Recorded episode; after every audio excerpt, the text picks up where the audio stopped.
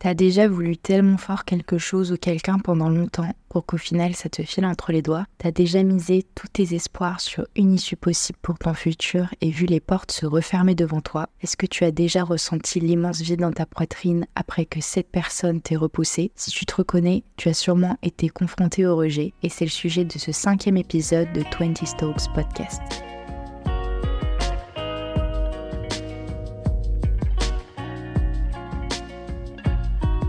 Hello, what's up? J'espère que tu vas bien. À chaque fois que j'enregistre un épisode, je me demande ce que vous faites en même temps. Genre si vous êtes plutôt dans les transports en commun, en train de faire votre ménage, en balade. Personnellement, c'est le premier épisode que j'enregistre dans mon nouvel appartement. Avant, je venais d'arriver en Espagne, donc j'étais dans une situation temporaire où en fait je vivais dans la coloc de mon mec, donc dans sa chambre, et c'était vraiment plus possible. Il fallait vraiment que je trouve un endroit plus grand déjà, un endroit où je puisse enregistrer sans tout le temps un bruit de fond. C'était très bruyant et là on a enfin trouvé un endroit qui nous convient, on est trop content et voilà je vais enfin pouvoir vous enregistrer des épisodes sans galérer à chaque fois et couper parce qu'il y a du bruit en fond. Je profite aussi juste ce début d'épisode pour te proposer de t'abonner au podcast si c'est pas encore fait pour rien manquer des futurs épisodes. Tu peux aussi activer la cloche pour être prévenu dès qu'il y a un nouvel épisode. Évidemment tu peux aussi évaluer le podcast en le mettant des étoiles sur Spotify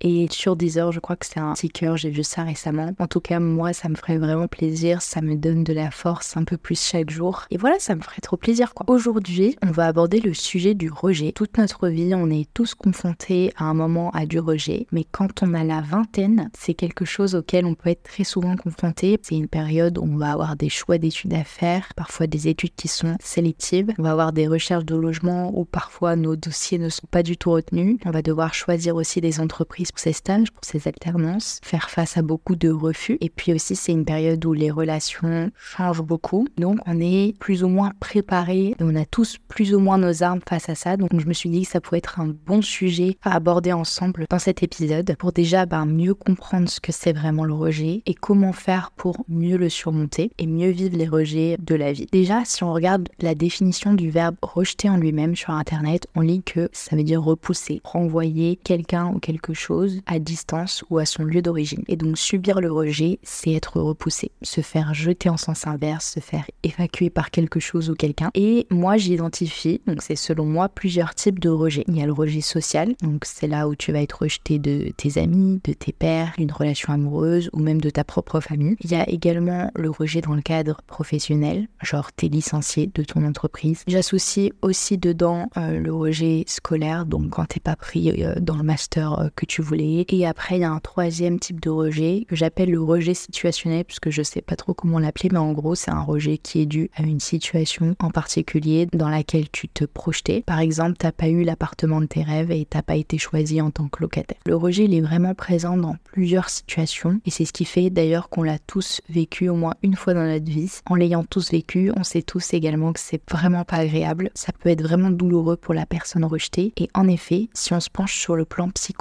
et neurologique, on se rend bien compte que oui, le rejet est douloureux. Déjà, si on se penche sur le passé de l'être humain, on se rend compte que le rejet, il nous a servi de fonction vitale. Je m'explique. En gros, dans la période préhistorique, évoluer en groupe, ça nous permettait de rester en, en vie et le lien social faisait vraiment partie de notre expérience humaine puisque être en groupe permettait de survivre. Et si on était exclu, on était forcément condamné à mort parce que on pouvait clairement pas survivre tout seul dans la nature. Et certains psychologues évolutionnistes supposeraient donc que le cerveau, il a développé un système d'alerte pour nous prévenir quand on est à risque d'être exclu. En fait, ressentir le rejet nous permettait de corriger euh, nos comportements pour être validé pour le groupe et éviter ainsi d'être exclu et avoir plus de chances de survivre. Et ces psychologues évolutionnistes supposent donc que ce système d'alerte, il a persisté dans le temps grâce à notre mémoire émotionnelle. Aujourd'hui, c'est ce qui fait qu'on vit toujours un peu mal le rejet parce qu'il est forcément associé à un danger. Aussi, il a été démontré que le rejet social active exactement les mêmes parties de ton cerveau que lorsque tu te fais mal, lorsqu'il y a une douleur physique. Donc quand on parle de souffrance sociale ou de blessure émotionnelle, ce sont des termes qui sont corrects au sens propre du terme parce que, en effet, le rejet utilise les mêmes processus neuraux que la douleur physique. En gros, si tu cognes le petit doigt de pied dans un meuble, on connaît tous cette douleur horrible. La partie du cerveau qui va s'activer, c'est la même partie que lorsque tu vas subir du rejet. Donc vraiment, faut jamais sous-estimer lorsque tu te sens mal après que tu aies été rejeté. Et d'ailleurs, on a souvent tendance à sous-estimer la douleur parce que c'est une douleur qui est invisible contrairement à une blessure physique, mais au final, ça a vraiment un impact et ça a été prouvé. Le rejet, il a également été mis en avant par la thérapeute et écrivaine Lise Bourbeau comme une des cinq blessures émotionnelles de l'homme. Et cette blessure aurait même des impacts sur le comportement des gens qui en sont victimes. Par exemple, les gens qui ont la blessure du rejet, ils ont une très faible estime d'eux-mêmes, ont des relations sociales qui sont compliquées et surtout ils ont un grand perfectionnisme. En fait, ils veulent être parfaits pour éviter d'être rejetés. D'ailleurs, si vous n'avez pas lu le livre Les 5 blessures émotionnelles de Lise Bourbeau, je vous le conseille vraiment. C'est hyper intéressant et ce livre décrit complètement les comportements généraux et même les physiques des personnes qui sont victimes des 5 blessures émotionnelles. Et enfin, le rejet, il est douloureux parce que il détruit ton estime de toi. Quand tu es rejeté, tu vas avoir tendance en fait à te remettre en question toi, à te rejeter la faute, à te jeter la pierre. Tu vas explorer et chercher toutes les petites insuffisances, tout ce que tu as fait de mal et c'est juste le meilleur moyen de détruire ton estime de toi. Je prends l'exemple des relations amoureuses. Si tu as été quitté, tu vas te remettre en question, tu vas te dire ah j'aurais dû agir comme ça, j'aurais dû peut-être mieux m'apprêter, j'aurais peut-être dû faire des choses que cette personne aimait pour lui faire plaisir. C'est très bien de se remettre en question, mais la plupart du temps, lorsqu'une relation ne marche pas, ne fonctionne pas, c'est aussi lié à une incompatibilité simple et débile, un manque d'alchimie parce que on a des modes de vie complètement différents, on a des valeurs et des croyances totalement différentes, des dynamiques de vie opposées à ce moment-là et du coup la relation ne marche pas. Et en fait, il y a plein de facteurs beaucoup plus nombreux que juste toi. Donc avant de te rejeter la faute lorsqu'une relation ne marche pas, pense aussi à tous les autres facteurs environnants conduisent à cette incompatibilité relationnelle. Une fois, j'ai eu la chance de rencontrer quelqu'un qui avait vraiment le job de rêve. Du coup, j'ai décidé d'aller lui parler parce qu'à ce moment-là, je cherchais mon alternance. Une de ses collègues m'a donné son contact pour qu'on puisse parler d'un éventuel poste. Voilà, le feeling était bien passé et cette personne, avant de partir, m'a même relancé en me disant voilà, n'hésite surtout pas à me contacter dès que tu peux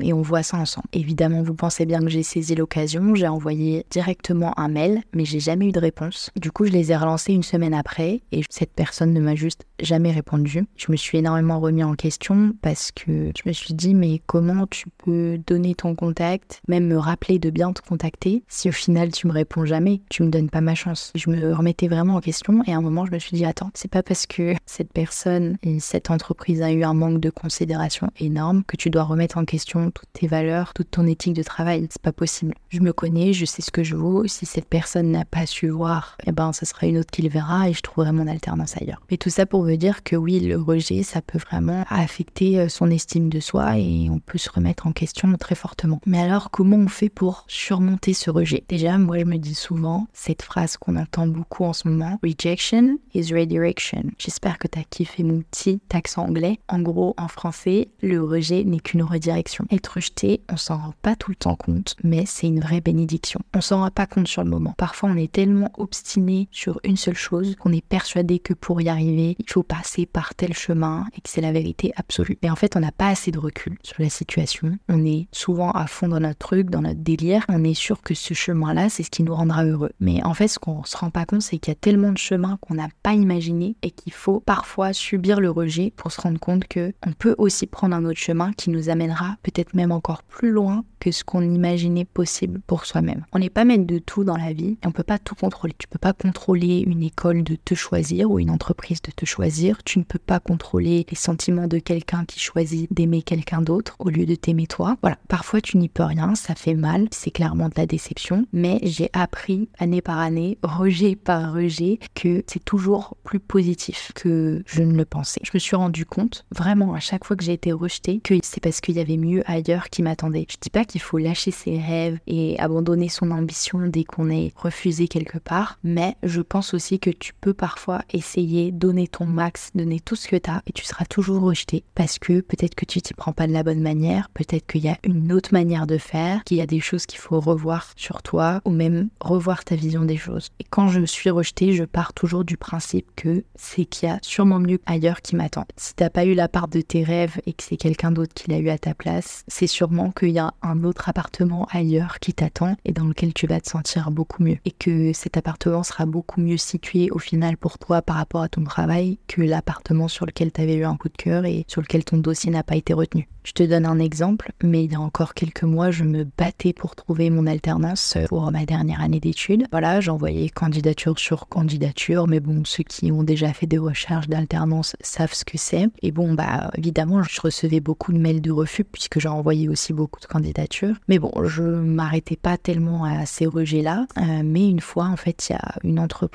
qui m'a appelé, une assez grosse entreprise, qui m'a dit que voilà, ils aimaient beaucoup mon profil, mais malheureusement, ils ne pouvaient pas mettre en place de contrat puisque mon école n'avait pas le nécessaire pour mettre en place un contrat d'alternance. Autant vous dire que été très déçue et au final ils ont choisi un autre candidat et là vraiment ça a été un rejet que j'ai eu du mal à vivre parce que je me suis dit je ne suis pas choisie non pas parce que je ne corresponds pas, je ne suis pas choisie parce que l'école n'a pas fait son taf au bon moment. Ça ne tenait même pas de mon fait. Donc là, je l'ai très mal vécu. Et après, donc j'ai dû retrouver une deuxième entreprise. C'était le même souci, c'est-à-dire que j'avais toujours pas mon contrat parce que l'école mettait énormément de temps. En septembre, j'avais toujours pas de contrat. Et de l'autre côté, j'avais aussi une entreprise qui ne répondait pas à mes mails ou quasiment pas, qui me renvoyait entre les différents services. L'école me renvoyait vers l'entreprise, l'entreprise me renvoyait vers l'école tout le monde se renvoyait la balle, mais personne réglait le problème. Le fait est que moi, j'avais toujours pas de contrat et j'avais surtout pas l'impression qu'on me voulait dans cette entreprise. Et en moment, je me suis posée et je me suis dit, mais attends, Charlotte, tu vas aller dans une alternance parce que tu, tu dois finir ton diplôme. Tu vas aller dans une entreprise qui, voilà, te montre même pas qu'elle te veut vraiment. L'école va, elle, recevoir les subventions de l'État pour ton alternance alors qu'elle a pas bien fait son taf. Et toi, dans l'histoire, euh, tu es en train de, de t'engager dans quelque chose. Tout ça pour avoir cette dernière année. Je sentais vraiment que ça bloquait, j'avais, j'arrivais pas à obtenir mon contrat. Voilà, ça faisait déjà un an que j'étais dans les recherches d'alternance. Je sentais tellement que ça bloquait, c'était tellement plus possible pour moi que j'ai décidé de partir. J'ai envoyé un mail commun à l'entreprise et à l'école, je les ai prévenus.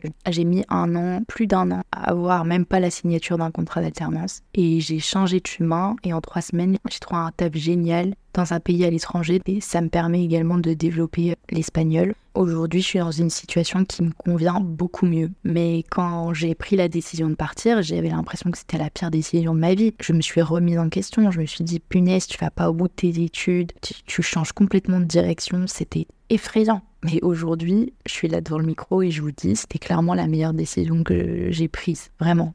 Le deuxième conseil que je peux te donner, c'est de te rendre compte que le rejet, c'est une opportunité d'évolution qui est immense. À force d'être rejeté dans un domaine, ça va te pousser dans tes retranchements et tu vas utiliser ce rejet comme une motivation pour évoluer et pour prendre des meilleures décisions. Quand je t'explique ça, je vois un peu ça comme un champ de bataille. Genre la vie, c'est un champ de bataille. Tu arrives sur le champ de bataille avec un objectif, conquérir l'ennemi. Dans ton cas, dans la vraie vie, ton objectif, c'est de réussir dans ton domaine. Chaque coup de feu, chaque coup de canon qui te fait reculer, ce sont les rejets. Et du coup, tu vas mettre en place une autre stratégie pour atteindre l'ennemi et donc pour atteindre ton objectif. Tu vas utiliser tous ces canons, tous ces rejets pour développer une stratégie et te rapprocher de ta réussite. Dans un cas concret, ce serait t'as pas été pris dans un job, rejet, stratégie, tu leur demandes pourquoi. Qu'est-ce qui fait que tu n'as pas été choisi par rapport aux autres candidats? Demande des retours constructifs pour faire mieux au prochain entretien pour que au prochain entretien tu le réussisses et t'atteignes ton objectif. J'espère que ce que j'explique est clair. J'essaie de faire au mieux pour que ce soit clair. J'espère que tu pourras capter des trucs. Troisième petit conseil, je te conseille d'exprimer tes émotions, de tout lâcher si tu subis un rejet. Quand tu commences à process le fait que tu as été rejeté, que ça s'est passé, je pense que c'est important d'en parler, de parler de ce que tu ressens pour pas que ça reste en toi. Faut que tu te libères. Choisis une personne en qui tu as confiance pour en parler. Et si c'est pas ton truc de te confier à quelqu'un, tu peux trouver d'autres moyens de t'exprimer. Ça peut être coucher tout ce que tu ressens sur du papier en écrivant parce que ça va te faire du bien. Ça peut être faire de la musique, ça peut être faire de la peinture, du dessin. Alors ça va pas régler le souci du rejet. Par contre, ça va vider ton sac et je pense qu'il faut que tu le fasses autant de fois que tu en as besoin. Perso, c'est mon copain qui m'aide beaucoup là-dessus où je sais que je peux me confier à lui, il va m'écouter, il va peut-être me donner quelques solutions même si ça règle pas le souci, au moins je garde pas à l'intérieur ce ressentiment. Je te conseille aussi de le faire auprès d'un proche qui est plus vieux que toi, qui a plus d'expérience dans la vie, de lui demander comment cette personne fait pour dealer avec le rejet, si cette personne a connu des situations où vraiment c'était compliqué pour elle et qu'est-ce qu'elle en a retenu. Ça peut être une grande sœur, un grand frère, euh, vos grands-parents ou même vos parents. Mais je trouve que c'est cette idée, elle est intéressante parce que ces personnes ont plus d'expérience, donc elles ont plus de recul et tout de suite ça va te permettre de dézoomer ta situation et te dire ce rejet va me servir. Et d'ailleurs c'est souvent ce que les personnes plus âgées te confieront, je pense. Ils te diront que ce rejet-là leur a permis d'accomplir d'autres très belle chose et qu'il y avait du positif à en retirer finalement et qu'il est possible que la situation dans laquelle ils se soient retrouvés les arrangeait plus au final. Quatrième petit conseil, celui-là pour moi il est important, c'est de célébrer toutes tes petites victoires. Au lieu de cibler ton attention sur la finalité le rejet, réoriente ton attention sur tout chemin que tu déjà parcouru. Si tu as été pris à un deuxième entretien et que tu pas été pris après ce deuxième entretien, au lieu de te focaliser sur la finalité que tu n'as pas été pris ou prise, essaye de te dire j'ai déjà eu la chance d'être pris ou prise en entretien. Il y a des personnes, ils passent même pas la première étape du CV. Donc ça veut dire que ton profil, s'il a été retenu pour un premier entretien, il est susceptible de leur plaire. Et donc la prochaine fois que tu postules, tu es susceptible d'être pris ou d'être prise. Et le fait d'avoir été rejeté te donne conscience de ça. Et félicite-toi du chemin que tu as parcouru, je trouve qu'on se félicite pas assez dans la vie. Il faut, faut être capable de le faire, c'est important, il faut être fier de soi. Même si t'as pas été jusqu'à la finalité, il faut te dire ouais mais j'ai déjà fait tout ça comme chemin. Et j'ai appris tellement de choses sur le chemin. Cinquième conseil que je peux te donner, c'est de pratiquer l'autocompassion pour éviter de te culpabiliser faut être conscient que si t'es pas accepté quelque part, ça n'a rien à voir avec toi, tes valeurs, ta personne. C'est lié à plein d'autres facteurs que tu ignores complètement. Si t'as été trompé, par exemple, cette tromperie, elle a rien à voir avec toi, c'est pas de ta faute. C'est plutôt l'autre personne qui te trompe qui a un problème avec elle-même et la manière dont elle se perçoit. Ne te blâme pas.